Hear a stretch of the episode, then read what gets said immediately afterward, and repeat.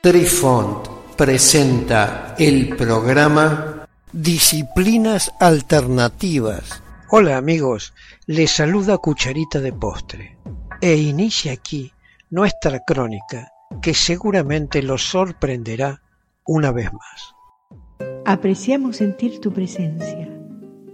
Comunícate con nosotros. Hazlo, Hazlo. vía Twitter en arroba trifón-media. Hola, soy Besitos de Sol. En el programa de hoy escucharemos Historia de la regresión siglo XIX-II. La familia Post.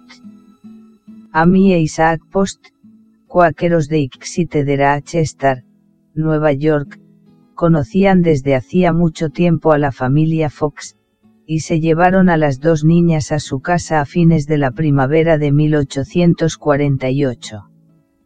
Inmediatamente convencidos de la veracidad de las comunicaciones de las hermanas, se convirtieron en primeros conversos e introdujeron a los jóvenes mediums a su círculo de amigos cuáqueros radicales. En consecuencia, muchos de los primeros participantes en el espiritismo fueron cuáqueros radicales y otros involucrados en el movimiento reformador de mediados del siglo XIX. Estos reformistas se sentían incómodos con iglesias más prominentes, porque esas iglesias hicieron poco para luchar contra la esclavitud y mucho menos para promover la causa de los derechos de la mujer. Tales vínculos con los movimientos reformistas, a menudo radicalmente socialistas, ya se habían preparado en la década de 1840. Después de 1848, muchos socialistas se convirtieron en ardientes espiritualistas u ocultistas. Las ideas socialistas, especialmente en la línea fourierista, ejercieron una influencia decisiva sobre Kardec y otros espiritistas. Cora L. V. Scott. La conferenciante en trance más popular antes de la Guerra Civil estadounidense fue Cora L. V. Scott que vivió desde el 1840 al 1923. Joven y bella, su aparición en el escenario fascinaba a los hombres sus audiencias quedaron impresionadas por el contraste entre su feminidad física y la elocuencia con la que hablaba de asuntos espirituales. Y encontraron en ese contraste apoyo para la noción de que los espíritus hablaban a través de ella.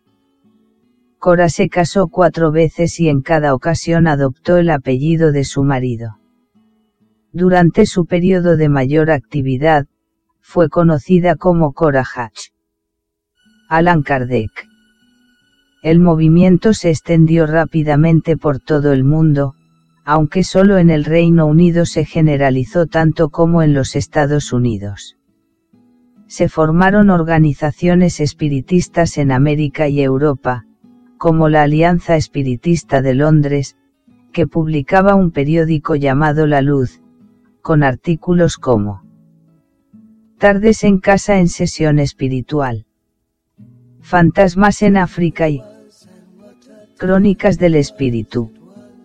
En Gran Bretaña, en 1853, las invitaciones a tomar el té entre los ricos que estaban de moda, a menudo incluían la técnica de mover la mesa.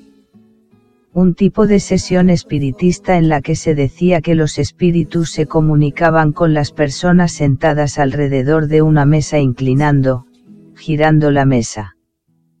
Un converso destacado fue el pedagogo francés Allan Kardec que vivió entre el año 1804 y el 1869 quien hizo el primer intento de sistematizar las prácticas e ideas del movimiento en un sistema filosófico consistente.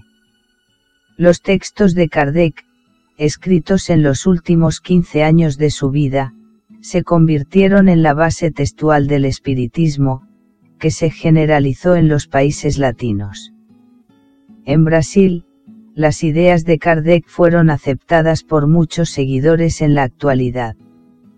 En Puerto Rico, estos libros, fueron ampliamente leídos por las clases altas y eventualmente dieron origen a un movimiento conocido como la Mesa Blanca. Queridos amigos, los esperamos en nuestro próximo encuentro con un nuevo artículo que estamos seguros será de vuestro interés. Un cálido abrazo para todos. Adiós. Apreciamos sentir tu presencia. Comunícate con nosotros.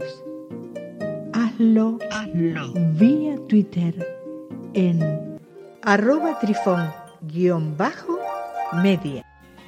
Este episodio lo encuentras en Anchor, Spotify y en tus plataformas favoritas.